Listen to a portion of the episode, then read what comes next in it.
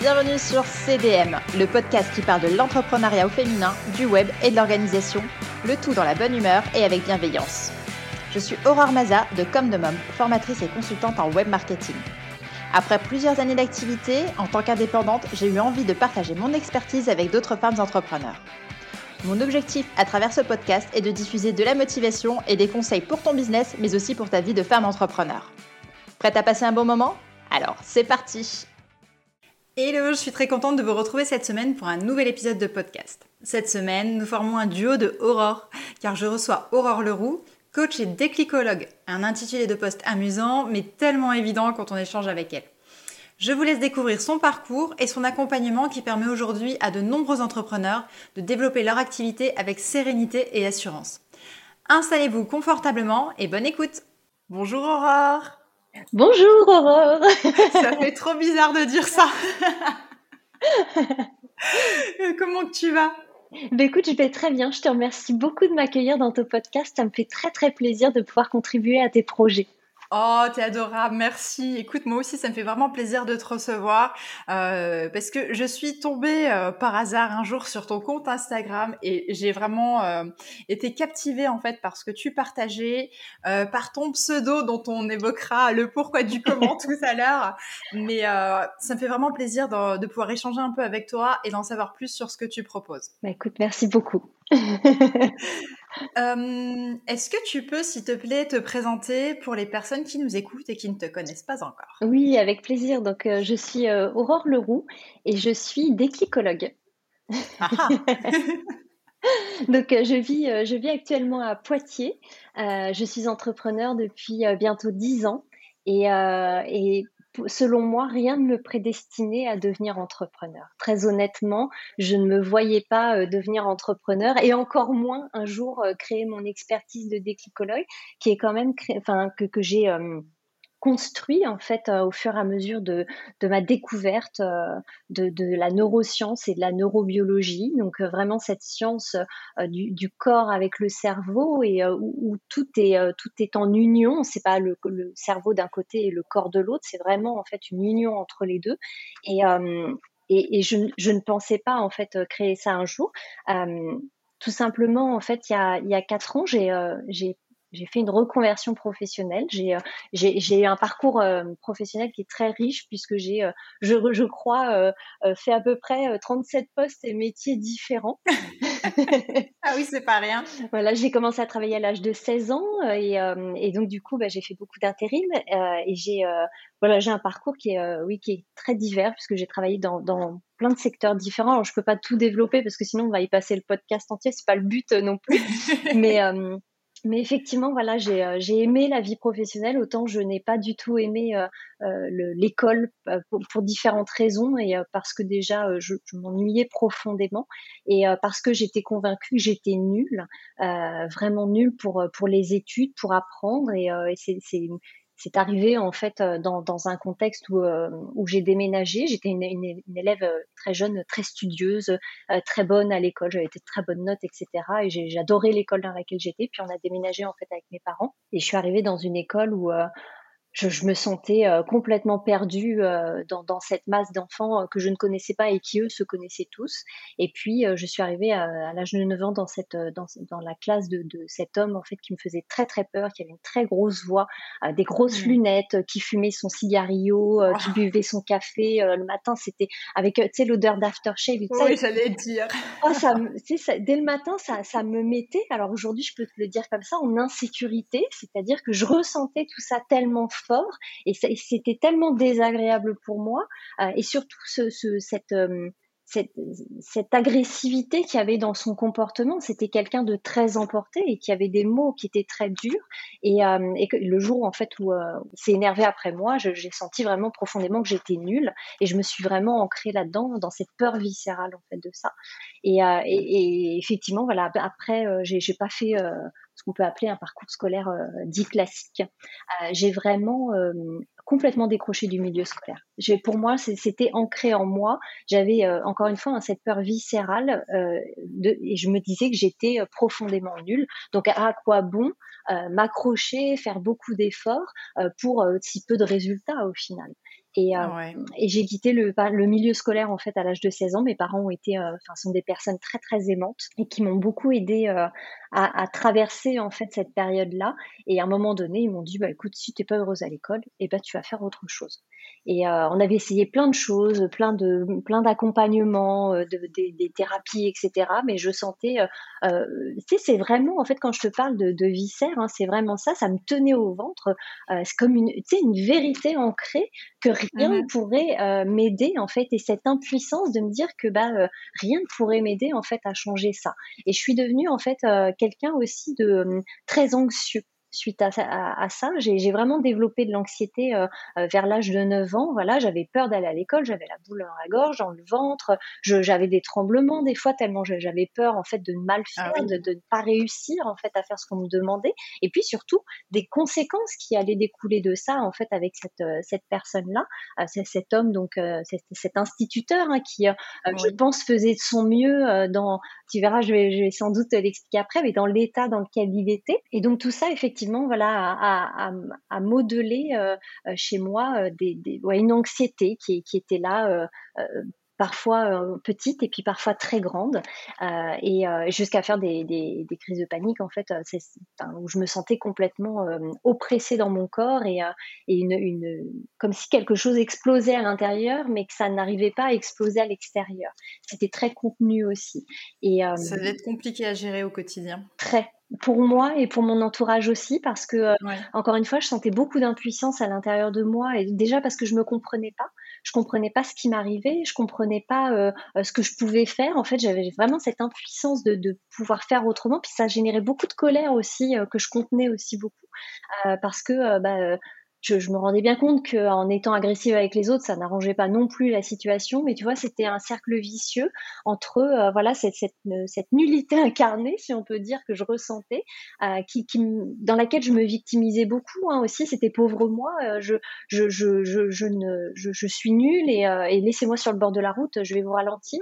Et puis en même temps, cette colère et cette, cette agitation à l'intérieur où je me disais mais, mais j'ai envie de faire des trucs parce que je sens à l'intérieur de moi que ça vibre tellement fort, d'avoir envie d'aller vers les autres, d'avoir envie de, pouvoir réussir certaines choses et d'accomplir certaines choses. Et puis, toujours en fait dans l'idée de, de contribution, c'était vraiment ça. Mais tu sais, c'est dans cette agitation de d'être de, coincé en fait. Mmh c'est comme dans une cage. De vouloir mais de euh, pas pouvoir. Exactement, c'était exactement ça.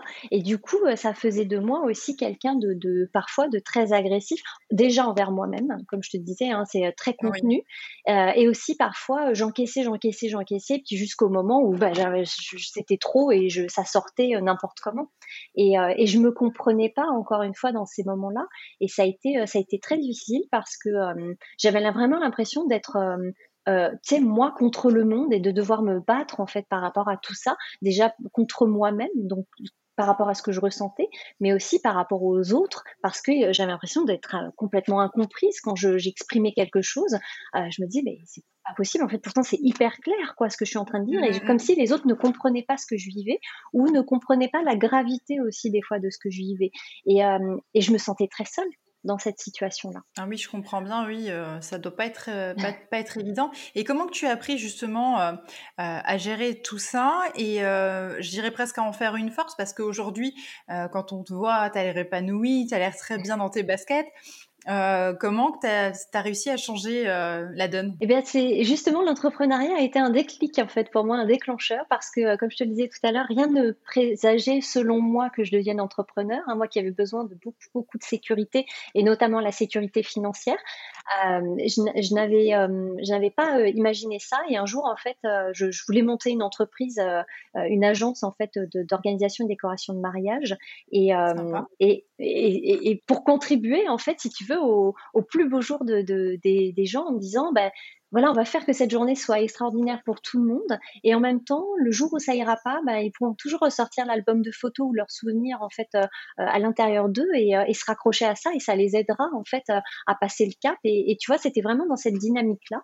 Et, euh, et j'ai eu l'opportunité en fait de faire un rachat d'entreprise, c'est-à-dire que je me suis renseignée auprès de personnes qui s'étaient déjà installées euh, donc sur Poitiers, et, euh, et j'ai contacté une dame en fait qui s'appelle Nathalie et qui a été ma, ma, bonne fée en fait parce qu'elle elle, m'a dit bah moi j'ai envie de tout arrêter, donc bah, je, je, vous laisse reprendre les rênes à ma place.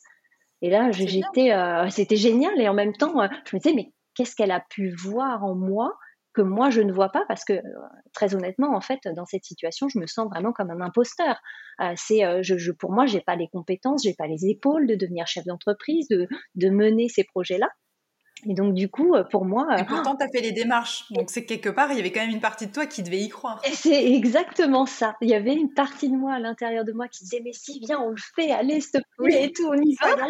exactement. Et, comme un élan, vraiment, je sentais à l'intérieur de moi que c'est ce vers quoi euh, euh, je, je tu sais, c'est au-delà de la volonté, en fait. Euh, quand je parle d'élan, c'est vraiment quelque chose à l'intérieur euh, qui, qui, te dit, mais c'est ça, en fait, c'est une évidence.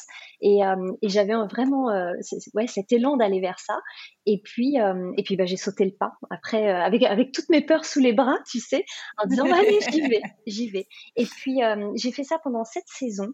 Et euh, j'ai commencé à me poser beaucoup de questions. Euh, mon, mari, lui, est dans le, dans le domaine en fait de, l'accompagnement euh, de, depuis de nombreuses années, parce qu'il était, enfin, il a commencé à être préparateur mental pour les sportifs de haut niveau. Il a un, un cursus en fait dans ce domaine-là. Et puis, il s'est posé beaucoup de questions par rapport aux outils qu'il pouvait utiliser en plus, etc. Puis, il a fait une, une, formation pour devenir coach en neurosciences appliquées. Et, et on, échange beaucoup avec donc Ludovic.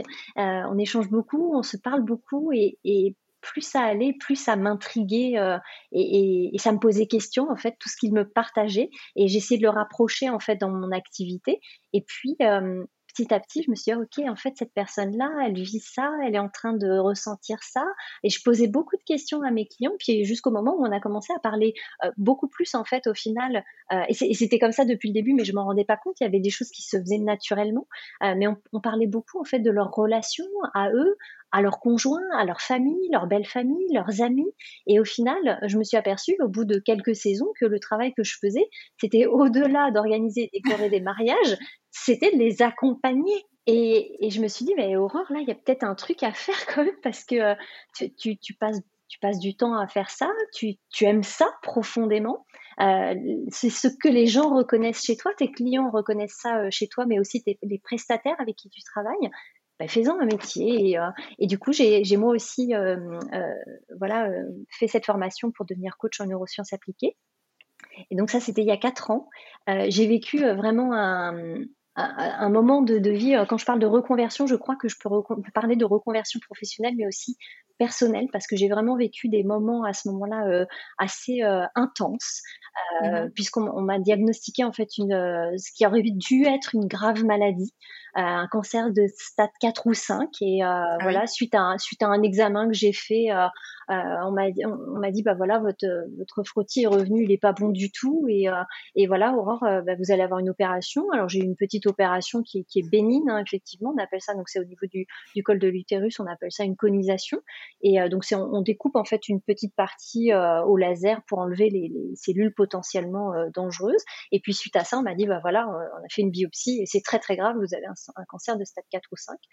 Et, c'est vraiment, euh, alors ça peut paraître très étrange parce qu'on parle quand même d'entrepreneuriat, toi et moi, Aurore, mais ça a été euh, euh, le début en fait d'une grande, d'une grande aventure personnelle et entrepreneuriale. C'est-à-dire que j'ai entrepris de me reconnecter à moi, de me reconnecter à ce corps que j'avais tellement, tellement maltraité et mis de côté, oui. Et vraiment, euh, comme si c'était une machine euh, infaillible, tu sais, qui me suivrait toujours.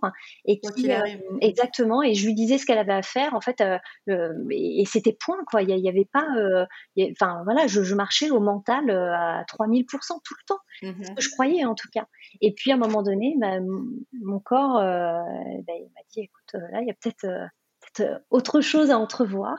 Et, euh, et, ça a été pour moi une révélation dans, ce cabinet médical où cet homme me dit voilà, euh, ben c'est très grave ce que vous avez, Aurore.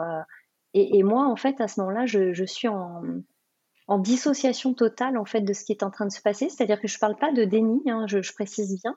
Euh, mais je sens en fait qu'il y, a un tel élan, un tel appel à l'intérieur de moi que je n'ai pas peur. Et je sens une vérité qui s'ancre à l'intérieur de moi. Alors quand je parle de vérité, tu sais, c'est vraiment euh, comme un, un, instinct en fait qui reprend. Euh, qui reprend plus de place, auquel je laisse plus de place, et, et qui, qui me dit Hey, tu sais quoi? Je suis là, et tout se passe bien, et tout est OK, et c'est pas toujours ce qu'on croit. Et c'est vraiment, tu sais, comme une voix à l'intérieur qui vient me dire ça, qui, me tient la main à l'intérieur de moi. C'est difficile en fait à expliquer avec des mots parce que c'est vraiment quelque chose, euh, c'est de, l'ordre du ressenti. Et je suis à ce moment-là incapable d'expliquer ce qui se passe à l'intérieur de moi, mais je peux simplement euh, constater, observer que j'ai une plénitude incroyable à l'intérieur de moi. Comme ah bah, franchement, euh, chapeau. Je crois que j'aurais pas réagi de la même manière que toi, du tout. Je, crois que euh, ce travail, en fait, il était déjà là. Euh, parce que c'est quelque chose d'inné pour chacune et chacun d'entre nous. Et c'est simplement en fait que il y a eu une reconnexion qui s'est faite à ce moment-là et que je ne peux pas expliquer, enfin, que je, je que je peux expliquer en fait simplement quelques, quelques temps plus tard de cet épisode-là et que, que, je vais aborder après si tu le veux. Mhm. Euh, c'est vraiment en fait à ce moment-là, voilà, il, se passe des choses dans ma vie euh, euh, où je reconnecte en fait à la vie. tu sais, je crois qu'à ce moment-là, le, fait qu'on me dise que je ne suis pas invincible et éternelle prend tout son sens tu sais, euh, on, vit parfois euh, euh, nos, plus jeunes années, on va dire ça comme ça. aujourd'hui, j'ai 42 ans, hein, donc je, suis pour moi même pas la moitié de ma vie, en tout cas je l'espère, mais et, ce sera comme comme ce sera. Mais c'est vraiment, tu sais, on, vit sans cette conscience, en, faisant les choses, on avance, on avance, on avance, et puis on, on, on se pose pas toujours de, questions par rapport à la vie en général, mais plus par rapport à des inquiétudes et des tracas. Et, euh, et à ce moment-là, c'est comme si j'étais revenue, tu vois, à l'essentiel, de me dire, bah, je suis en vie. Je suis là, je suis en vie. Et, euh, et voilà. Et en fait, l'essentiel est là. C'est juste que je suis là. Et il euh, n'y a, y a, pas euh, tout le tout le reste devient du superflu, tu vois, et quelque chose même mmh parfois d'encombrant. Et donc je pars euh, comme dans une quête, si tu veux, intérieure, où je vis vraiment des moments de, de, connexion très intense, où je regarde la nature, où je commence à méditer, moi qui étais une grande anxieuse et une grande agitée, qui me disait là la méditation c'est pas fait pour moi parce que je suis incapable en fait de faire le vide en moi. Et je comprends en fait à ce moment-là de façon très instinctuelle vraiment avec cet instinct profond que euh, bah, finalement la méditation c'est euh, c'est pas ce que je crois c'est pas faire le vide c'est au contraire être très connecté et laisser euh, tout me traverser. À ce moment-là toutes les pensées tout ce que je vois tout ce que je sens tout ce que j'entends et juste les laisser passer ne pas m'y accrocher.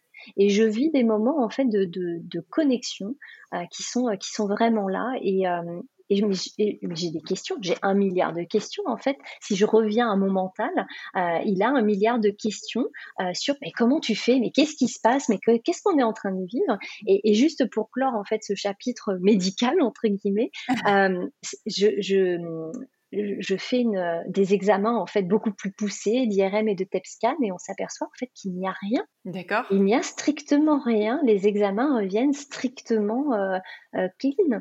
Et, euh, et, je fais quand même entre temps, avant ces examens, alors c'est dans peu de temps, hein, mais je fais un travail avec avec quelqu'un qui m'accompagne en, en, lithothérapie et en, en, magnétisme. Je fais un travail avec quelqu'un qui m'aide sur de la, de la, thérapie quantique, de l'hypnothérapie aussi. Et, euh, et, puis je suis accompagnée en coaching en fait avec euh, dans le cadre de ma formation.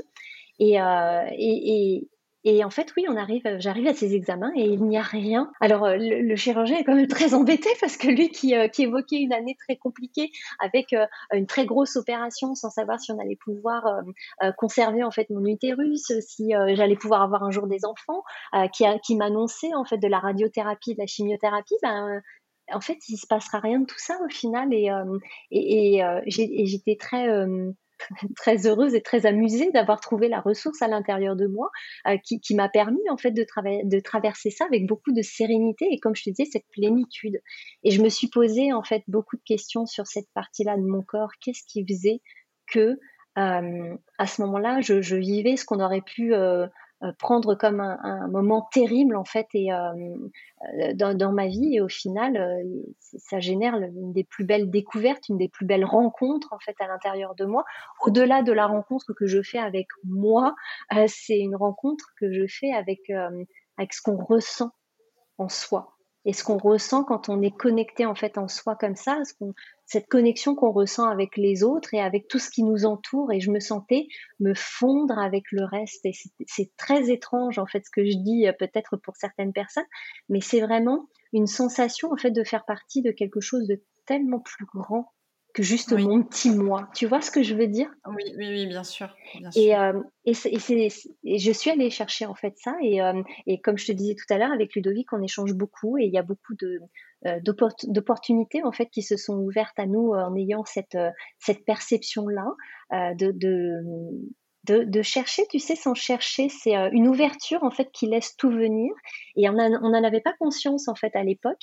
Et au final, euh, Ludovic a eu l'opportunité d'aller faire une, formation sur Paris euh, euh, qui est destinée à la base pour des ostéopathes pour faire un travail profond de libération en fait de chocs traumatiques et de traumas qui sont engrammés en fait au niveau du corps. Et Ludovic n'est pas du tout ostéopathe, mais quand il a lu le descriptif en fait de la formation, il s'est dit bah, je vais y aller parce qu'il y a vraiment quelque chose qui m'appelle et ça me parle. C'est comme je te disais tout à l'heure, un élan, une évidence qui devait y aller. Et, euh, et c'est ce qu'il a fait. Il est alors lui qui, était euh, qualifié en fait de personne euh, timide et réservée et qui pourtant arrivait à faire des conférences dans son domaine d'activité, mais les revenus étaient complètement transformés. J'ai vu une, personne en fait que que je soupçonnais, que je voyais par par moments, mais dans des moments d'intimité en fait, et, pas du tout quand il y avait du monde, mais quand on était vraiment tous les deux, j'ai vu cette personne-là en fait s'ouvrir et se révéler. Et, et du coup, bah, j'étais très intriguée, donc j'ai posé beaucoup de questions à Ludovic, et, euh, c'est là que euh, euh, le métier de déclicologue pour moi est vraiment né. C'est que on, a appris cette information qui nous a chamboulé, c'est que 80% des informations vont du corps vers le cerveau et seulement 20% du cerveau vers le corps. Et là, on s'est dit, mais qui génère ces 80% à l'intérieur de nous? Et en fait, c'est le système nerveux autonome. Donc, c'est un système de nerfs qui est connecté à la base de notre cerveau, qui parcourt notre corps, euh, qui est connecté à nos organes et qui, euh, qui est connecté en fait euh, à notre système respiratoire, à notre système cardiaque euh, et jusque jusque en, haut en fait enfin en bas de, au niveau de notre bassin. je vais dire ça comme ça, c'est difficile pour moi de, de, ne pas expliquer avec tu sais le visuel. J'ai tellement l'habitude de ça, mais vraiment voilà sur cette partie de, notre corps, ce système nerveux est, connecté, ce système nerveux autonome, hein, je précise bien, est connecté en fait à ces parts-là et va capter de l'information grâce à ce qu'on appelle des, des récepteurs on a des cellules dans le corps qui sont des récepteurs, qui envoient de l'information au système nerveux. Le système nerveux, lui, l'a répertorié comme étant euh, complètement sécure, menaçant ou dangereux. Euh, ce ne sont que des informations, mais depuis notre naissance, voire in utero, donc c'est-à-dire dans le ventre de la mère, on a appris à répertorier. En fait, notre système nerveux fait ça. Hein. il a appris à répertorier ces informations soit euh, en étant sécure, menaçante ou dangereuse. Et va derrière, euh, euh, comment dire, faire fonctionner une part plus qu'une autre du, du, système nerveux autonome. C'est-à-dire que on a un circuit sympathique qui est là pour la réaction, la fuite ou le combat. Et on a un système parasympathique qui est composé de 12 nerfs, dont le nerf 10 qui s'appelle le nerf vague. Et je suis convaincue qu'on parlera de plus en plus du nerf vague cette année et dans les années à suivre parce qu'il y a vraiment quelque chose à explorer euh, euh, de ce côté-là. Et j'en fais euh, j'en fais l'exploration depuis trois ans et demi et c'est ce qui a bouleversé complètement en fait tout ce que je croyais et ce que je vivais aussi. Et, euh, et ce, dans, NERDIS en fait, il est, euh, il est là pour, euh, on a longtemps cru pour être un système de frein pour contrer en fait le sympathique, donc dans la réaction et, du combat ou de la fuite. Et en fait, on s'est aperçu qu'il y avait deux branches à l'intérieur de ce NERDIS. Un, un, une branche qui, s'appelle le vagal ventral, le vagal dorsal pardon, qui est là pour freiner, complètement stopper et figer face au danger, et euh, une, branche qui s'appelle le vagal ventral et qui est là en fait pour créer la sécurité et le lien, et le lien social notamment. Et, du coup, c'est on active une de ces trois, euh, un de ces trois circuits à chaque situation que l'on rencontre. Et c'est pour moi le premier clic en fait qui se fait lorsqu'on est face à une situation, lorsqu'on capte de l'information, c'est-à-dire que soit je vais réagir par la fuite ou le combat, soit je vais être en totale sécurité et je vais pouvoir créer du lien avec moi, avec les autres et dans l'environnement dans lequel je suis, soit je vais complètement m'inhiber, me figer et me replier sur moi. Et quand j'ai compris ça, quand, j'ai découvert ça, ça a été euh, pour moi un, bouleversement, comme je disais juste avant. Vraiment, ça a chamboulé tout ce que je croyais parce que j'ai enfin euh, compris pourquoi parfois je réagissais et je me disais mais, mais pourquoi tu t'emballes tu sais à l'intérieur de moi je, je, me disais mais pourquoi tu t'emballes comme ça ou pourquoi est-ce que tu t'agites de cette façon là euh, pourquoi est-ce que euh, tu es en colère? Pourquoi tu te défends et pourquoi te, tu, tu, tu rentres dans la personne qui est en face de toi? Pourquoi tu l'agresses? Alors qu'au fond de toi et c'est, tu sais que c'est pas dans la justesse mais c'est une question de justice par contre de me défendre à ce moment-là et, euh, et, je me disais, ok, mais euh, du coup, si je le rapproche de l'entrepreneuriat, mais comment ça fonctionne? Ben, Je suis allée en fait voir un peu plus loin parce que c'est-à-dire que ce, système-là, si tu veux, donc il, il génère ce qu'on appelle un état interne, et derrière, il va conditionner notre cerveau au niveau de nos émotions, au niveau de nos pensées, au niveau de notre système de croyance et au niveau de nos comportements. Et ça va revenir, en fait, ça fait une boucle, si tu veux, qui revient et qui crée en fait à ce moment-là un sentiment. Et j'ai le sentiment que je suis pas aimée j'ai le sentiment que je suis déçue, que je suis frustrée, que euh, qu'on m'aime pas, que euh, que je suis pas à la hauteur, euh, que je suis pas assez, etc. Et donc du coup, je me suis dit, mais dans l'entrepreneuriat, en fait, enfin et dans la vie de tous les jours, hein, de façon générale, on vit tous ça. On a tous des moments où on se sent vraiment activé en fait dans ce vagal dorsal, euh, c'est-à-dire vraiment dans cette tristesse, cette honte, cette culpabilité, euh, le regret, tu sais vraiment cet abattement euh, et cet effondrement, cette impuissance dont je parlais tout à l'heure de oh là là, j'en ai marre, je suis nulle ou, ça marche pas comme je veux, j'y arriverai jamais, c'est pas possible. voilà encore un client qui me dit non ou j'ai pas de client, j'arrive pas à m'en sortir, etc. On a toutes vécu ça et tous vécu ça, que ça soit à titre personnel ou dans l'entrepreneuriat. Euh, dans le dans vraiment ce, circuit sympathique où euh, voilà j'étais dans l'agitation, dans le doute, dans mes peurs, dans la méfiance, où je jugeais beaucoup. Ah oui mais elle a fait ça, ouais mais c'est pas bien parce qu'il y a ci ou il y a ça. Euh, où moi je me trouvais des excuses en disant bah oui mais c'est pas de ma faute parce que tu comprends, il se passe ci, il se passe ça et, et des fois tu sais on glisse un petit comment dire un, flot de justification et puis derrière quitte à, à inventer un petit truc tu vois pour aller pousser pour que la personne comprenne vraiment euh, ce qu'on ce qu'on ressent, tu vois. Euh, c'est euh, j'évitais beaucoup beaucoup de choses, j'évitais les conflits, la, déception, la mienne et celle des autres aussi. et puis du coup, ce que je faisais à ce moment-là, c'est que je procrastinais beaucoup activement. C'est-à-dire que je faisais plein de petites choses pour me faire croire que mon temps était occupé et qu'au moins comme ça j'avais au moins fait ça euh, et puis euh, puis si jamais ben on me disait quoi que ce soit ben, je passais en mode agressif en me disant bah oui mais attends euh, avec tout ce que j'ai à faire tu c'est ça j'ai fait tout ça, tu te rends pas compte. oui, je, suis, je travaille à la maison, mais mais j'ai quand même tout ça à faire et, et je peux pas me permettre de ci ou de ça. Et puis toi, tu t'es vu et il y avait cette espèce d'injustice qui me faisait râler en fait très fort, me défendre en fait et, et, et je je comprenais pas en fait autrefois euh, ça. Et c'est en fait simplement euh, ça fait pas partie en fait de mon identité. C'est mon système nerveux autonome qui fonctionne à ce moment-là sur du sympathique.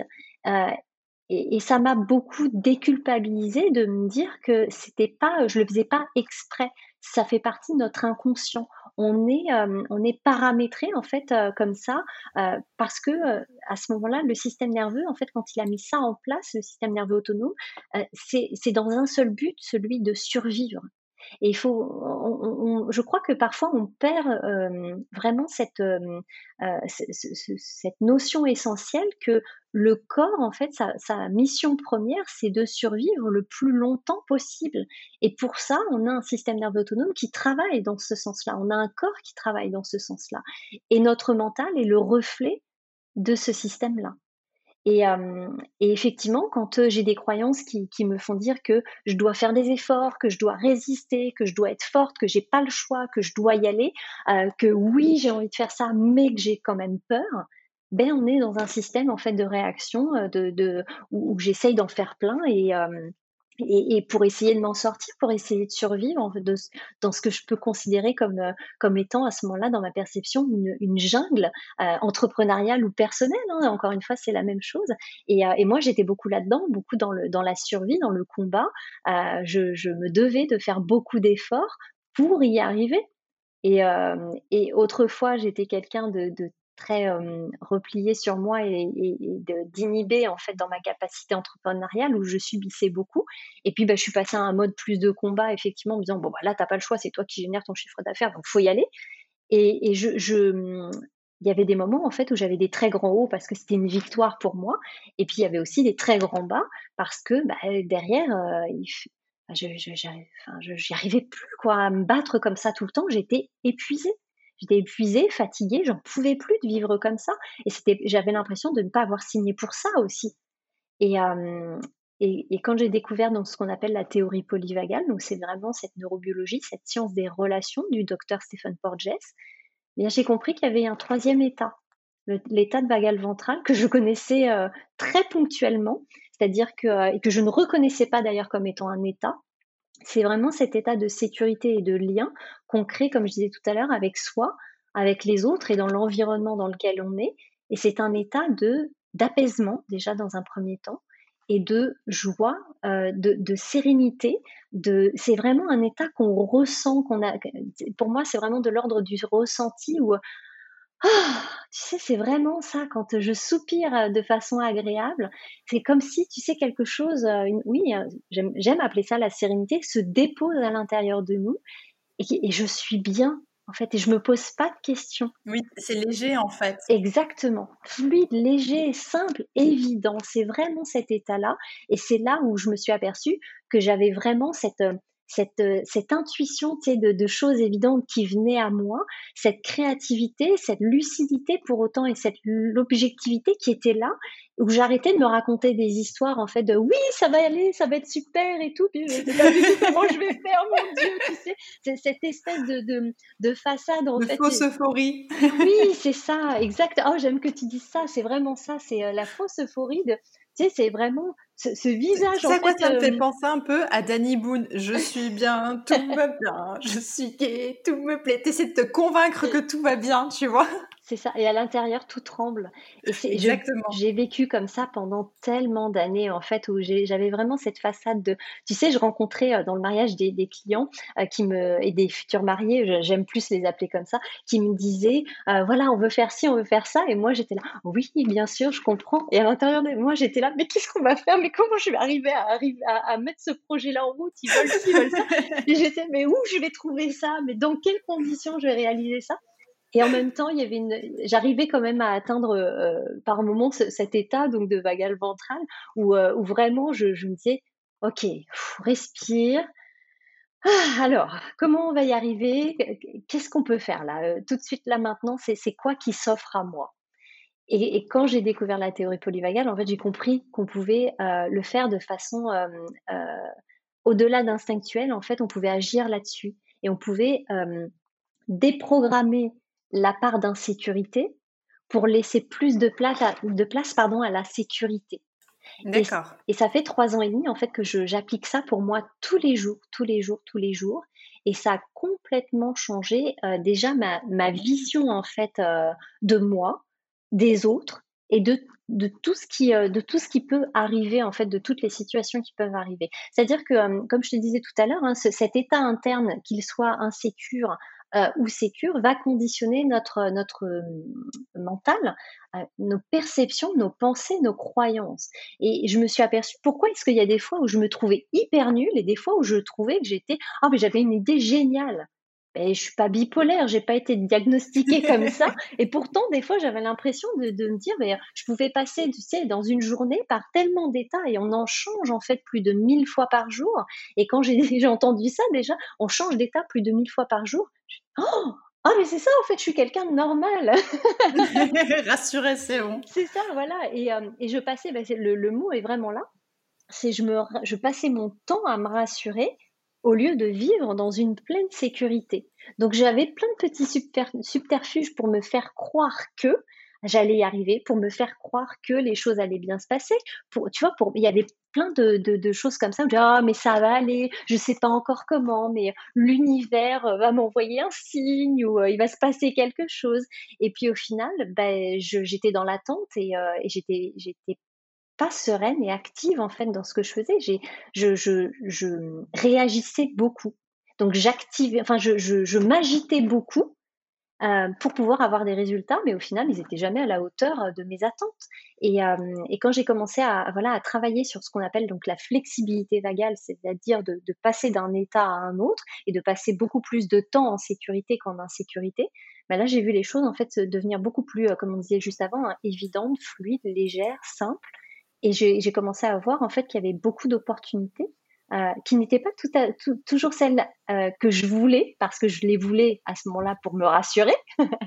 et en fait, au final, euh, il y avait beaucoup d'opportunités qui s'ouvraient à moi auxquelles je n'avais jamais pensé. Et effectivement, cette, perception, c'est là que j'ai compris aussi que ma perception, en fait, se, se modifiait selon l'état dans lequel j'étais. Et, et c'était ça le déclic. C'est-à-dire que quand je changeais le clic de départ entre mon état, en fait, la situation que je vivais comme étant toujours, par exemple, quelque chose de menaçant. Euh, donc j'avais ce clic, cette situation, bah, je suis menacée. Donc je réagissais toujours de la même façon par la fuite ou le combat. Bah, quand j'ai commencé justement à changer ce clic là, eh ben, je me suis aperçue que ça changeait ma perception, mon mental, en fait, mon mindset, comme on dit aujourd'hui, mes pensées. Et le déclic se faisait. Donc en fait, pour changer de, de, façon de penser et avoir le déclic, bah, j'ai commencé justement à changer mes états et du coup à changer mon, ma perception des choses et mon mental. Et, en fait, c'est toute cette prise de conscience, et tu parles de, de clic, c'est toutes ces choses-là, en fait, qui t'ont euh, amené à te qualifier comme déclicologue? Oui, c'est vraiment ça. C'est euh, pas un, tu sais, parfois on pourrait euh, penser à un effet de style euh, au niveau du vocabulaire pour que ça soit plus euh, euh marketé, plus, euh, plus comment dire, dans la communication plus impactante. c'est vraiment en fait pour moi le déclic, enfin ce métier de déclicologue, donc cette expertise est créée sur des bases scientifiques. C'est ça qui est important, c'est que quand je vais changer le clic de départ, c'est-à-dire mon état interne de départ, je vais créer des déclics, c'est-à-dire que je ne verrai plus la situation de la même façon. Est-ce que ça va, ça a du sens, ce que je, ce que je partage? Oui, oui, oui, pas de souci. Oui, et en fait, ce que je veux dire, c'est que euh, c'est comme si on ouvrait euh, les yeux et qu'on repartait ou qu'on regardait dans une autre direction. Grâce à ce déclic-là, on, Complètement. On voit les choses autrement, c'est ça que tu veux nous dire? Exactement, c'est vraiment ça. Et c'est physiologique, c'est-à-dire que c'est vraiment en, lien avec la mécanique du corps. C'est-à-dire que euh, quand on va être, euh, donc ce qu'on appelle en vagal dorsal, c'est-à-dire dans un danger vital, on va vouloir euh, se figer, se replier sur soi, se cacher. Et à ce moment-là, bah, tout ce qu'on est capable de faire, donc quand on se cache, hein, c'est vraiment de, regarder bah, ses chaussettes. C'est-à-dire que euh, si, euh, si, si, on repense chacune ou chacun à, une situation où on a eu envie de disparaître et de se cacher vraiment parce que tellement, par exemple, on a eu honte, et c'est ce qui, moi ce qui m'est arrivé à l'école, par exemple, mais dans plein d'autres situations, c'est, tu sais, la tête baissée, je regarde vers le sol, je regarde vers mes chaussettes et je prie pour que personne te voit en fait. Exactement, c'est ça, je prie pour qu'on m'oublie à ce moment-là et moi j'espère pouvoir oublier le monde. Et on voit bien que mon champ de vision, en fait, il est, il est très réduit quand je suis menacée à ce moment. Et c'est ce que je te dis, hein, c'est vraiment euh, ce que je te partage, c'est physiologique, c'est-à-dire que mon regard va faire en sorte de, de fuir tout ce que, enfin, de, de, de, se cacher plutôt de, de tout ce qui peut euh, capter mon propre regard. Je, je veux tout me cacher de tout et de tout le monde et disparaître. Donc euh, ça, ça c'est vraiment en fait un, mécanisme de survie en fait qui est lié à un danger vital, qu'il soit euh, réel ou en lien avec mon passé, puisque comme je disais tout à l'heure, hein, ces clics, ces états, on les développe depuis notre naissance, voire in utero. Donc c'est quelque chose qui se fait de manière complètement automatique et ça fait vraiment partie de notre inconscient. On le fait pas exprès à ce moment-là. C'est euh, ce que je veux dire, c'est que c'est pas de votre faute et c'est pas de notre faute. Euh, si on vit les choses comme ça, c'est ça a été la meilleure option en fait pour survivre au moment où on a créé ce clic-là. Bien sûr. Et, et du coup, aujourd'hui, toi, tu accompagnes des personnes à avoir des déclics, mais ce sont des déclics euh, professionnel uniquement ou ça peut être également dans la vie personnelle? Moi, j'accompagne aujourd'hui euh, beaucoup d'entrepreneurs et notamment des femmes entrepreneurs justement euh, par rapport à, des problématiques qui sont liées à l'entrepreneuriat. mais on s'aperçoit bien que de toute façon, on travaille sur le côté personnel puisque ça touche à la biologie de la personne. Bien sûr. Donc c'est euh, c'est un accompagnement qui est global. C'est que moi j'ai vraiment à cœur en fait si tu veux aujourd'hui euh, et je sens que ça évolue aussi parce qu'il y a tellement de personnes euh, qui, qui, qui se retrouvent dans les explications que je peux donner au niveau de ces états, mais c'est complètement normal et naturel puisque on vit toutes et tous ces états-là, puisqu'on a tous un système nerveux autonome. Donc, euh, Ludovic, lui, travaille beaucoup euh, sur le, grand public parce qu'il euh, a créé, en fait, son, programme en, ligne par rapport à ça. moi, j'ai vraiment cette volonté, en fait, aujourd'hui, d'aider les, femmes entrepreneurs à pouvoir développer leurs activités au travers de ce qu'elles sont qui elles sont euh, de, par rapport à leur ressenti, à cet élan qu'elles peuvent ressentir à l'intérieur, parce que je trouve ça beau, une femme qui entreprend, et que ça reste assez récent quand même, hein, des femmes entrepreneurs, euh, et, que, euh, et que vraiment, moi, ça me, ça, ça me met en joie quand j'ai une, une, une, une, de mes coachés, en fait, moi, je les appelle mes cocottes, parce que je les aime vraiment profondément. Je, je, pendant une période de ma vie, hein, j'ai dit vraiment que j'aimais pas les gens, mais parce que je, je m'en préservais, en fait, je m'en protégeais tellement que c'était ma façon à moi de dire non mais j'aime pas les gens de toute façon donc en gros laissez-moi tranquille euh, et aujourd'hui je peux te dire que profondément j'aime les gens euh, parce que euh, je, vois évidemment tous leurs états je, suis très bienveillante par rapport à ça parce que je sais qu'ils ne le font pas exprès. C'est un mécanisme qui se met en route. Quand je vois quelqu'un qui s'énerve, je me dis, mais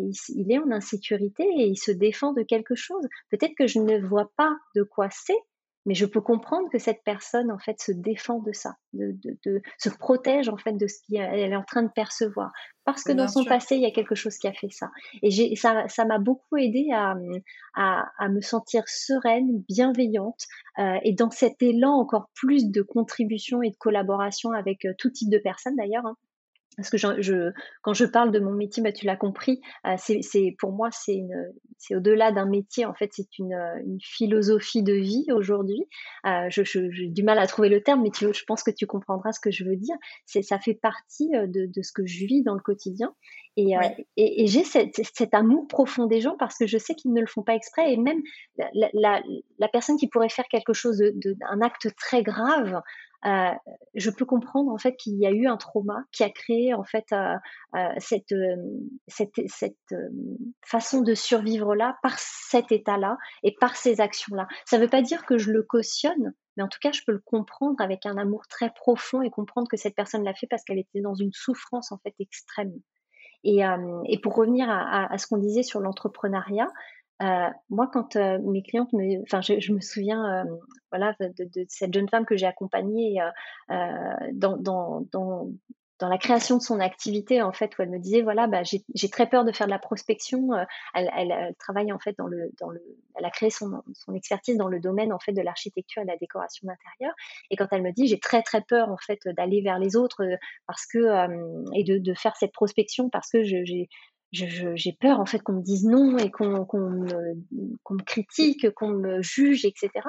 Ben, je peux comprendre en fait qu'elle soit en insécurité. Et quand on travaille justement à ce qu'elle retrouve de la sécurité dans ces situations-là et qu'elle me dit Aurore, je fais de la prospection naturelle, c'est-à-dire que naturellement je crée du lien avec les gens et naturellement on a envie de travailler ensemble, ben, elle n'a plus l'impression de vendre des prestations, mais de connecter aux personnes, aux besoins de ces personnes-là. Mm, mm. Euh, et, naturellement, elle va faire une proposition en fait de ses services et être rémunérée pour ça, évidemment. Euh, euh, voilà. Elle est beaucoup plus à l'aise avec ça aussi. Complètement, parce qu'on n'est pas là pour ah ben tiens, j'ai un, tu sais des fois je, reçois ça par par Messenger notamment des personnes qui me disent ah bonjour Aurore, ben voilà je fais tel métier, je fais ci et je fais ça, ça tente en gros qu'on travaille ensemble ou est-ce que mes produits te tentent?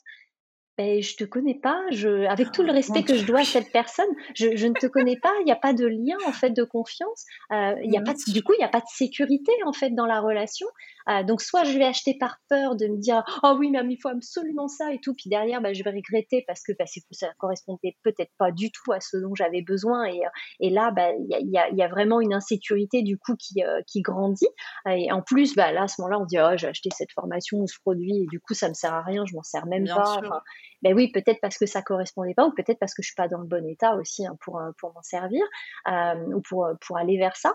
Mais euh, j'interviens beaucoup en fait dans des groupes de, de, femmes entrepreneurs aussi, tu vois, où on, fait des, des webinaires d'une heure et demie à deux heures parce que je suis très bavarde, vous l'aurez compris maintenant, mais très passionnée et où justement on travaille sur sur le fait de ne pas vendre, mais de connecter en fait aux gens. Et aujourd'hui, je pense qu'en plus, vu dans la situation dans laquelle on est depuis euh, maintenant des mois et des mois, euh, on, en a marre d'acheter des trucs.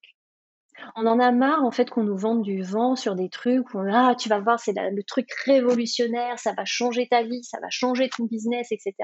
Je pense qu'on a profondément envie de connecter avec les gens et qu'il se passe une expérience humaine dans laquelle chacun est entendu, chacun est, euh, est compris dans ce qu'il est, dans ses besoins, dans, et, vraiment euh, dans, euh, dans son projet.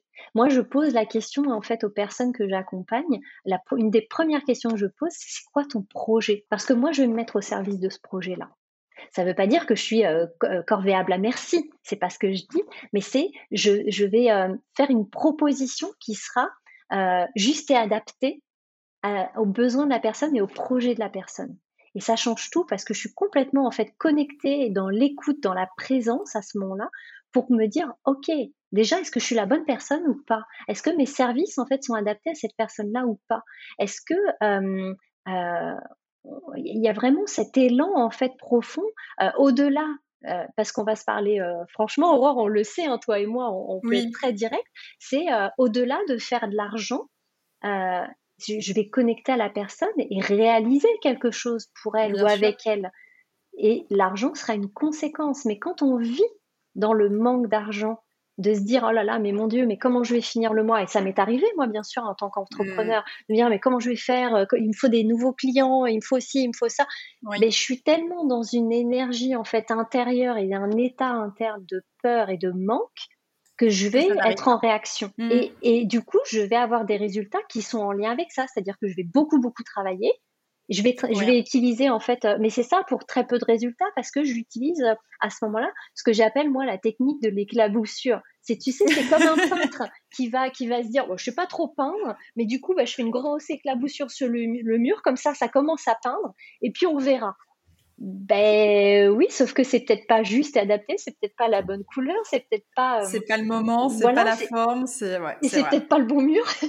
oui, peut-être aussi. et du coup, ben je suis complètement à côté de la plaque et je vais vouloir vendre des choses pour faire de l'argent et, euh, et, et, je suis très limitée en fait dans, dans cette dans cette échelle-là, si on veut euh, parler de ça, c'est-à-dire que je vais vouloir avoir de l'argent. Donc pour ça, il faut que j'ai des clients. Pour ça, il faut que je fasse des trucs. Pour ça, il faut que je paraisse euh, professionnelle, à la hauteur, assez ceci ou cela.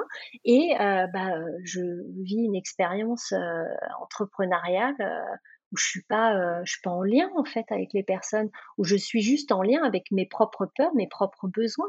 Mais quand je prends les choses dans l'autre sens et que je suis vraiment dans ma sécurité, c'est-à-dire que ok, moi je me pose la question le matin, c'est à quoi, à qui je vais connecter aujourd'hui? Bah, Des fois, j'en sais rien, mais je suis capable en fait de tout ouvrir et de me dire dire j'accueille tout au final euh, et, et, je vais composer avec ça. comme ça vient. Exactement. Et, et je suis pas dans une attente, euh, tu sais, euh, moi j'aime bien parler de sérénité active parce que c'est quelque chose qui me parle. C'est cette sérénité dans laquelle je suis euh, dans l'observation et l'écoute de ce qui est en train de se passer et que j'ai cette capacité de répondre de façon juste et adaptée. Et là, à ce moment-là, quand j'ai vraiment, ça développe chez moi vraiment euh, une, un bien-être et une, une, confiance aussi qui est là. Et je donne confiance, je pense, aux personnes aussi euh, avec qui je connecte, que ça soit par Instagram, par mes publications euh, diverses et variées, par mes interventions. Et je connecte profondément en fait avec les personnes. Et, et à ce moment-là, ben, je suis effectivement dans une posture d'accompagnement, euh, je, j'incarne euh, ce que je prône aussi à ce moment-là. Hein. Moi, tout ce que je partage en fait euh, euh de différentes façons, bah, je, le, je, le, prône, mais je l'incarne aussi en fait dans mon quotidien. C'est-à-dire que je, ne suis pas parfaite, hein, soyons très clairs. Oui, mais ça, c'est sûr. Personne n'est parfait. Et puis, je pense que si tu incarnes toi-même ce que tu prônes, c'est là où tu es le, le, plus sincère et ça se ressent dans, dans tout ce que tu fais aussi. C'est les personnes vont avoir encore plus confiance en toi s'ils voient que hum, ce que tu partages, c'est ce que tu mets en, pratique. Mais c'est ça, hein, complètement. Et puis pour moi, c'est une évidence. Je me sentirais un imposteur. Sinon, et pour moi, le syndrome de l'imposteur, il n'est jamais là par hasard. C'est que quand, euh, quand je dis, par exemple, oui, euh, il faut marcher tous les jours et que moi, je le fais pas, euh, ben, à ce moment-là, je vais me dire, ouais, Aurore, t'exagères quoi. Enfin, t'es es en train de dire ça à tes, à Allez marcher, moi je travaille dur. c'est ça, allez marcher pendant que moi je suis vissée en fait sur ma chaise et que je n'en bouge pas. Donc euh, il n'y a pas une journée aujourd'hui où je ne où je ne bouge pas, où je ne je n'active pas en fait mon corps, ou, en même temps où je crée aussi de la récupération de différentes façons. Enfin, ça, ça c'est des sujets. Il y, y, a plein de choses à, à, exprimer par rapport à tout ça, mais euh, mais on a une biologie en fait qui est là et qui fonctionne, et, et on ne sait pas en fait comment elle fonctionne. Donc euh, il y, y, a des choses très simples pour pouvoir activer un état, en désactiver un autre, et, euh, et, et, pour se sentir mieux en fait tout simplement. Et, euh, et effectivement, c'est ça change tellement de choses en fait dans notre quotidien, de d'y mettre plus de conscience et de, de comprendre en fait qu'on peut jouer aussi avec cette biologie là. Et, euh, et, effectivement, quand tu connectes profondément à, tes clients, derrière, effectivement, voilà, tu es, en plein accueil en fait de leur projet euh, t'observes et t'écoutes euh, vraiment euh, ce dont ils ont besoin, ce vers quoi ils ont envie d'aller. Euh, derrière, bah, tu es cette personne guidante et accompagnante. tu peux, bah, tu fais des choses qui sont évidentes en fait, qui, tombent sous le coup de l'évidence parce que ben, ça va de soi en fait que pour faire ce projet-là, ben, on peut faire un brainstorming ensemble, par exemple, et je parle bien de faire à ce moment-là qui est très complémentaire du projet initial, c'est faire un brainstorming, échanger, euh, mettre des choses en place, évidemment. Et puis derrière, bah oui, on, peut avoir euh, euh, besoin de, d'être dans, enfin, avoir cette, cette, énergie en fait qui est mise au service de tout ça, et, et on peut avoir des résultats aussi. Mais les résultats à ce moment-là sont la conséquence de tout ce qu'on a mis en place avant. Et tu sais, c'est pas de se tenir mordicus à se dire je veux absolument ça. Ben oui, si je le veux, c'est parce que encore une fois, ça me rassure. Mais si je m'ouvre à tout et que je suis capable de répondre à ce qui est en train d'arriver, ben je me pose plus la question. Je, les choses se font naturellement. Et, euh, et, je peux te dire que je l'expérimente tous les jours, encore une fois, depuis trois ans et demi, et que ça a complètement changé euh, ma vie personnelle déjà, parce que je suis quelqu'un aujourd'hui de beaucoup en sécurité, et qu'avant, jamais, jamais, jamais, jamais, je n'aurais pu faire ce que je fais aujourd'hui avec toi, euh, de faire un podcast où euh, euh, ben, ou euh, qu'est-ce que je vais lui dire? Oh là là, mais est-ce que je vais être intéressante? Est-ce que je vais bien répondre? Est-ce que je vais être à la hauteur de ses attentes? Tu te mettais une pression avant même d'avoir commencé. Mais complètement, tu sais, cette, cette, ce, côté perfectionniste qu'on a à l'intérieur de soi et qui, qui veut tout contrôler et qui veut que tout soit parfait comme on a décidé, parce qu'encore une fois, ça nous rassure de nous dire qu'on a telle ou telle image, qu'on la véhicule et tout. Et je me mmh. pose aucune question en fait de, de ça aujourd'hui. Je le fais vraiment dans le flot, dans le, dans, dans le ressenti que j'ai et surtout dans un élan de pouvoir partager ça avec les autres. Si ça peut, ne serait-ce que, que, parler à une personne, c'est génial, génial. Bien sûr, tu as bien raison. Et, et justement, euh, par rapport à toute cette sérénité-là, euh, quelle serait pour toi euh, un conseil ou une routine que tu pourrais partager avec nous pour retrouver euh, cette sérénité qu'on a tendance à mettre de côté parce qu'on se met trop la pression? Hmm. Ah, c'est, je vais, ah, j'aime beaucoup ta question parce que je me suis beaucoup posé cette question-là. On n'a pas le même prénom pour rien, je crois. c'est que comment est-ce qu'on peut arriver à faire ça? Et en fait, on s'aperçoit qu'il y a des choses qui sont très naturelles, que l'on fait très naturellement. Euh, comme, euh, tu sais, c'est pour relâcher cette pression, euh, parfois, bah, il va y avoir deux choses. Le soupir.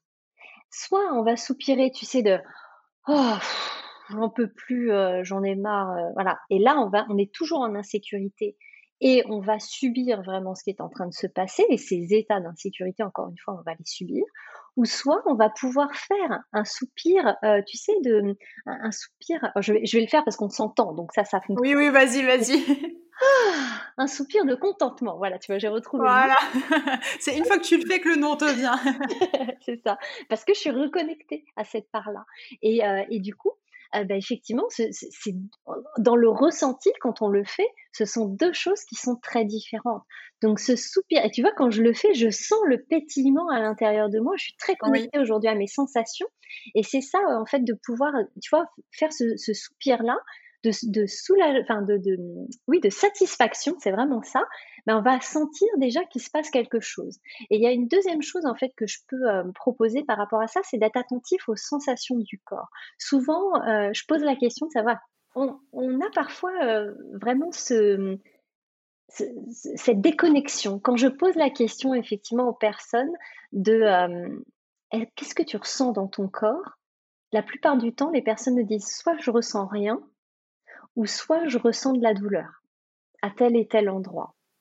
Et on ne ressent plus du tout les sensations corporelles en fait que l'on peut, euh, que l'on a en fait en permanence. C'est-à-dire que le but c'est pas d'y être, connecté tout le temps, c'est simplement de, de, pouvoir refaire, tu sais, un retour à ces sensations parce qu'elles sont très très très significatives de l'état intérieur qu'on est en train de vivre. C'est-à-dire que vraiment dans, dans, ce vagal dorsal, je vais vraiment euh, sentir beaucoup de lourdeur, comme si oui tout était devenu lourd, j'ai les épaules basses et mon corps en fait vit ça à ce moment-là, hein, les épaules basses, la tête basse, le regard un peu, euh, tu sais, euh, dans le néant. Euh, je vais avoir cette respiration en fait quasi imperceptible, presque en, comme en apnée. Euh, mais tu sais, c'est bah, pour, pour être, euh, tu sais, dans un état d'effondrement, il n'y a pas besoin de beaucoup respirer non plus. On se, on se laisse vraiment, tu sais, c'est comme je disais tout à l'heure, hein, cet état de laissez-moi sur le bord de la route, je vais vous ralentir. Bah, je suis là, enfin inanimé presque, tu vois, immobile, en, en total repli. Bon, j'ai pas besoin de beaucoup de d'énergie et, et j'ai l'impression d'ailleurs que j'ai pas d'énergie dans cet état-là. Et, euh, au contraire du sympathique où je vais beaucoup beaucoup euh, m'activer. Euh, je vais avoir le haut du corps qui va être très mobilisé. Je peux avoir même, moi j'avais développé des problèmes de cervical et des problèmes au niveau des, des, des, épaules où c'était tout le temps contracté. J'avais tout le temps des problèmes. En fait, j'avais tout le temps chez l'ostéopathe hein, tellement j'étais j'étais crispée en fait euh, au niveau du haut du corps. Et je sentais vraiment une respiration sur le haut en fait du buste euh, où j'étais toujours tu sais si je force un peu le trait c'était euh, voilà j'étais toujours en fait le cœur hyper agité la, respiration comme compressée. J'ai respiré comme je pouvais. Et, ça crée tellement en fait d'anxiété en fait aussi d'être d'être comme ça. quand j'ai commencé à, à, observer ça, je, je me dis, et puis je regardais partout, tu sais, le moindre petit détail. En fait, mes yeux, ils allaient partout. Puis c'est, tu sais, on a toutes vécu ça à la maison, euh, avec les enfants, le conjoint ou quelqu'un, peu importe. C'est ah, il a laissé ses chaussettes. Ah, puis il y a le mug, et puis il y a le truc, et puis il y a le machin. Puis en fait, on, on passe son temps en fait à repérer les petits indices comme ça qui sont euh, qui vont pas en fait au final. Et ça c'est un signe en fait vraiment du sympathique et, euh, que je suis en état de, menace et de, vigilance. Euh, ça et la mobilisation du haut du corps. Et moi j'avais aussi la mâchoire très crispée les dents serrées. Et, et ça me donnait pas un visage très aimable hein. il faut être très clair. Même si j'essayais d'arborer un sourire tu sais de façade il y avait quelque chose où je, je, suis convaincue en fait que les gens se disaient Aurore elle est sympa mais il y a un truc c'est, je sais pas, il y a quelque chose. Et ça, c'est notre capacité en fait à capter ça chez les autres aussi. Et, euh, chez, et chez, nous, on en est complètement déconnecté.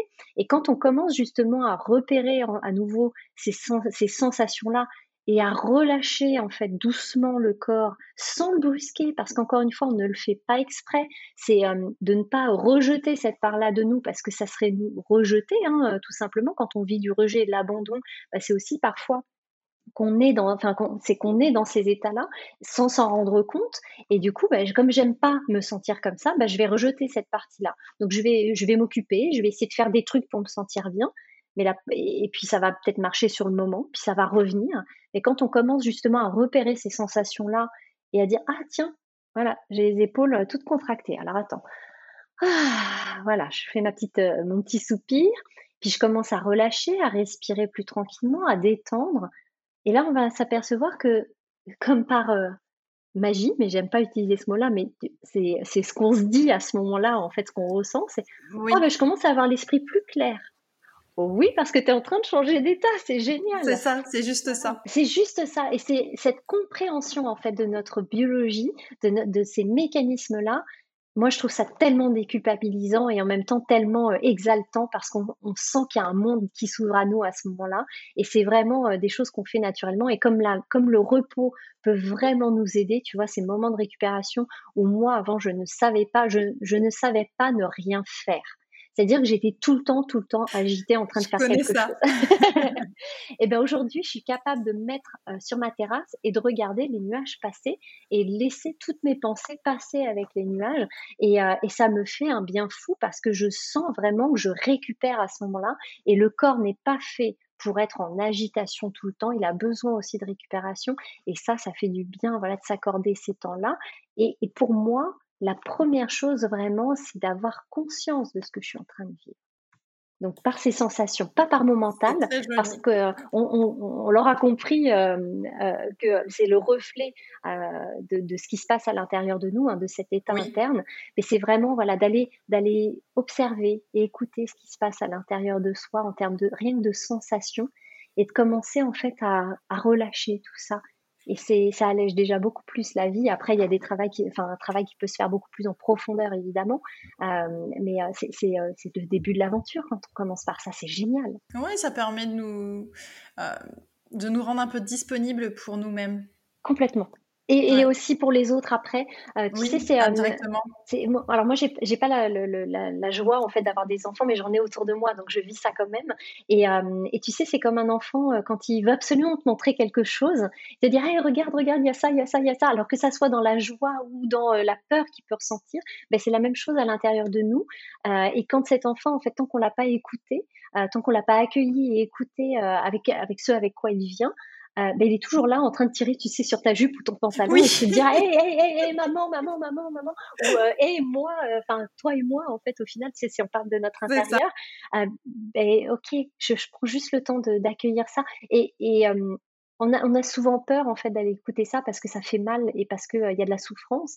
Mais j'ai plein de personnes, en fait, que, j'accompagne qui, qui, me disent, en fait, je me rends compte que quand, quand je relâche tout, en fait, il n'y a, a rien qui fait mal c'est une libération en fait qui est là parce que oui, il faut le voir plutôt comme ça. C'est pas forcément quelque chose qui va être douloureux.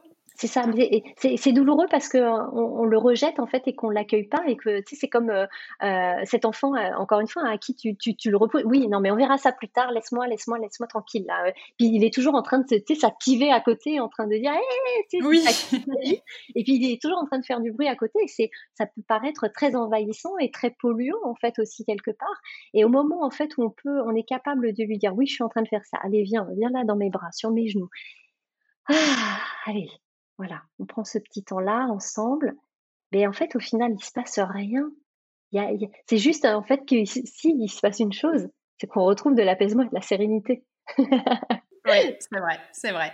Et ça fait du bien. Et on n'en demandait pas plus en fait. Hein. On savait juste pas comment faire et on avait un peu peur de la manière de procéder. Euh, tout à fait. et euh, quel serait pour toi ton ultime conseil que tu pourrais partager avec les femmes entrepreneurs qui nous écoutent? Justement d'être attentive à ça parce que l'essentiel en fait c'est pas ce qu'on fait c'est l'état dans lequel on, le fait. C'est euh, si je le fais je suis ravie que ça te plaise. C'est euh, si je le fais dans un état euh, de, de, de, peur de manque et je parle vraiment au niveau biologique hein, je vais avoir des résultats une perception déjà de ça et des résultats qui vont être en conséquence de ça et quand je le fais dans un état complètement de sécurité, de connexion avec moi, avec les autres, avec tout ce qui m'entoure, il y a une ouverture en fait qui se fait. Déjà, on le ressent à l'intérieur de soi. Et c'est ça en fait qui rend aussi euh, euh, les rencontres formidables. C'est que quand je suis ouverte aux rencontres, il y a des choses en fait qui, euh, ben, qui, se passent auxquelles je ne m'attendais pas et qui peuvent être tellement différentes de ce que je pouvais imaginer et des fois tellement plus comment dire, euh, réjouissante et, et, vraiment surprenante. Moi, j'ai fait des rencontres en fait, avec des personnes ou des groupes de personnes auxquelles je ne m'attendais pas. Et c'est parti d'une simple discussion avec quelqu'un où voilà, j'étais dans l'échange, dans le partage. Et, je, crois beaucoup en fait aux rencontres. Pour moi, la vie est faite de rencontres et, et l'essentiel, encore une fois, c'est quand je suis quand je suis dans un état d'insécurité et que je veux prouver quelque chose à l'autre, je suis pas en état de connexion et du coup, je suis plus centrée sur ma capacité à, à, convaincre la personne plutôt que de la laisser entrer dans mon univers et moi de rentrer dans le sien. Donc c'est vraiment cette, tu vois, cette, euh, c'est là où on se sent connecté ou pas euh, avec les gens. Hein. Il y, a, des gens des fois qu'on rencontre pour la première fois et on se dit, on a l'impression de la connaître depuis toujours, mais parce qu'il y a vraiment eu cet échange d'univers en fait qui est rentré l'un dans l'autre. C'est ça. Et, je trouve ça fabuleux. Donc c'est vraiment, euh, oui, pour moi, l'essentiel, c'est pas ce que tu fais ou ce que l'on fait, c'est l'état dans lequel on le fait. Eh bien, écoute, tu vois, moi, je te rejoins vraiment là-dessus parce que je, c'est quelque chose que je dis aussi un peu aux personnes que j'accompagne. Euh, parfois, elles veulent tout faire et elles me disent oui, mais ça, ça marche pas. Je dis mais est-ce que tu as plaisir à faire ça? Ah ben non, mais ma concurrente, elle le fait et ça marche bien pour elle. Je dis oui, mais si toi, t'es pas en phase et si tu vas déjà reculons et que t'as pas envie, eh ben ça va pas fonctionner. Et je pense que ça, ça, colle parfaitement avec ce que tu es en train de nous expliquer. Complètement. Il y a des projets euh, qui sont vraiment euh, euh, comment dire, dans notre ligne directrice, tu vois, à réaliser comme une évidence et on peut avoir des peurs, mais lever ces peurs justement, euh, vivre, euh, vivre avec, encore une fois, en, les accueillant et en, en, les embarquant en fait avec nous. Au final, c'est plus elles qui nous embarquent, mais c'est nous qui les embarquons. Et petit à petit, en fait, on montre à cette peur que oui, elle était là pour me protéger de ceci ou de cela et me protéger euh, par rapport à ma survie, et qu'au final, bah, pas à pas, en fait, je suis, je, suis toujours là, je suis toujours en train de survivre je peux même vivre pleinement ce qui est en train d'arriver. Et à ce moment-là, cette peur, bah, petit à petit, n'a plus lieu d'être au final et, euh, et, elle, euh, elle, elle, s'éteint. voilà, c'est ça exactement. Elle, elle, est toujours un peu là parce qu'il y a toujours, en fait, on a toujours nos états hein, qui sont euh, qui sont présents. C'est juste qu'ils sont activés ou, ou pas. Euh, mais effectivement, voilà, il y a des projets effectivement qui profondément répondent à, à, à cet ego hein, qui, qui, est lié complètement à notre insécurité, du fait que je veuille exister de telle ou telle façon. Et, euh, et ces projets-là, en général, euh, ça coince beaucoup dans la réalisation, ou et, et, à un moment donné où on se dit non, j'y vais pas. J'y vais pas. Et, euh, et, je vais te faire une confidence, Aurore. Euh, je, quand on, quand on s'est rencontrés la première fois, qu'on a échangé, euh, je t'ai dit que j'avais un, un, projet en fait de programme euh, en ligne. Oui. Et je, je, en début de semaine, en fait, j'y ai renoncé. C'est vrai? Oui. J'y ai renoncé. J'ai euh, une masterclass en fait qui tourne et qui tourne très bien. Je suis très heureuse de ça et de pouvoir l'offrir. Et en même temps, j'ai renoncé en fait à ce projet de programme parce que je sentais que c'était pas euh, la façon de, dont j'avais envie de l'amener euh, et que c'était, j'étais pas, euh, j'étais pas sur la bonne voie, j'étais sur une voie. c'était pas avec ça. Exactement. Il y avait mon ego en fait qui était là en disant, il faut que tu fasses comme ça parce que c'est important maintenant au, stade où tu en es, au niveau où tu en es, c'est important que ça existe maintenant. Et quand j'ai commencé à avoir cette, j'ai commencé à préparer mon lancement, etc. Et, et, on a mis beaucoup de choses en place avec mon équipe. Et, je, et à un moment donné, je dis, euh, je me suis arrêtée, j'ai observé, j'ai écouté, hein, comme je disais tout à l'heure, et j'ai dit là, en fait, il y a quelque chose qui ne va, euh, qui, qui n'est, oui, qui n'est pas aligné pour reprendre ton terme. Il y a quelque chose qui ne va pas. Et j'aurais pu, autrefois, c'est certainement ce que j'aurais fait d'ailleurs, tu sais, euh, par rapport au côté Madame Parfaite. Hein, j'aurais vraiment continué, je me serais acharnée, je l'aurais fait dans la dans la douleur en fait de, de plein de choses et, et, vraiment dans ce combat avec moi-même. Et là, en fait, j'ai dit à mon équipe, on arrête tout, je suis pas en fait euh, placée au bon endroit. Il y a quelque chose, il y a, il y a, quelque chose qui ne fonctionne pas dans ce que je suis en train de faire. C'est pas en lien avec mon équipe, c'est vraiment moi et mon projet où il y a quelque chose qui ne convient pas. Donc j'ai arrêté, j'ai levé le pied et je me laisse le temps d'observer et d'écouter. Mais tu as euh, parfaitement raison. Et, je, je, je, suis convaincue que c'est rendre service aux personnes qui auraient pu euh, l'acheter de ne pas le faire de cette façon-là et de me laisser le temps en fait de ça. J'en suis convaincue parce que euh, tu sais, je pourrais rester en fait coincée dans mon ego en disant non mais je peux pas faire ça parce que si et parce que ça. Mais il n'y a pas que moi en fait dans l'histoire qui est embarquée. Il y a toutes les personnes que je vais embarquer aussi avec moi. Et pour une question non pas de justice mais de justesse, je lève le pied, j'observe, j'écoute et je vais répondre à ce qui vient autrement. eh bien, écoute, moi, je, je, vois ça comme reculer pour mieux sauter. Et euh, euh, je trouve que tu as parfaitement raison. Mais écoute, je te remercie beaucoup pour ton retour. écoute, Aurore, c'est moi qui te remercie pour cet échange. Ça a été vraiment très intéressant, très riche. Euh, j'ai appris plein de choses. J'ai appris plein de choses et je suis sûre que les personnes qui vont nous écouter vont, vont apprendre beaucoup de choses aussi et euh, ça va leur permettre d'avoir un nouveau regard sur, euh, sur elles, sur leur activité, sur la manière dont elles le développent, à mon avis. Ah, c'est parfait. Je, peux me permettre une dernière chose, Aurore? Je t'en prie. Ah, vraiment, il y, a quelque chose qui me tient à cœur, c'est que euh, euh, quand, on, quand on est dans l'échange, en fait, comme ça, parfois, après, on peut, oui, quand on est dans l'écoute hein, d'un podcast aussi, parfois, on peut avoir des questions euh, des interrogations ou des remarques à faire, moi je suis toujours très heureuse que les personnes puissent euh, me contacter en fait par mail ou, euh, sur mon Instagram par exemple pour, pour partager en fait par rapport à tout ça. Je réponds à chaque personne avec grand plaisir, donc la porte est grande ouverte pour chacun et chacune. Pas de souci. De toute façon, euh, comme j'allais le préciser, euh, dans la description de l'épisode, vous allez pouvoir retrouver les coordonnées d'Aurore de manière justement à pouvoir retrouver son univers et euh, prendre contact avec elle. Comme ça, ce sera fait. Donc on va conclure et puis mais ne raccroche pas. Oui, oui. Donc voilà pour nous. Merci encore Aurore. J'ai été vraiment ravie de cet échange et j'espère que toi aussi.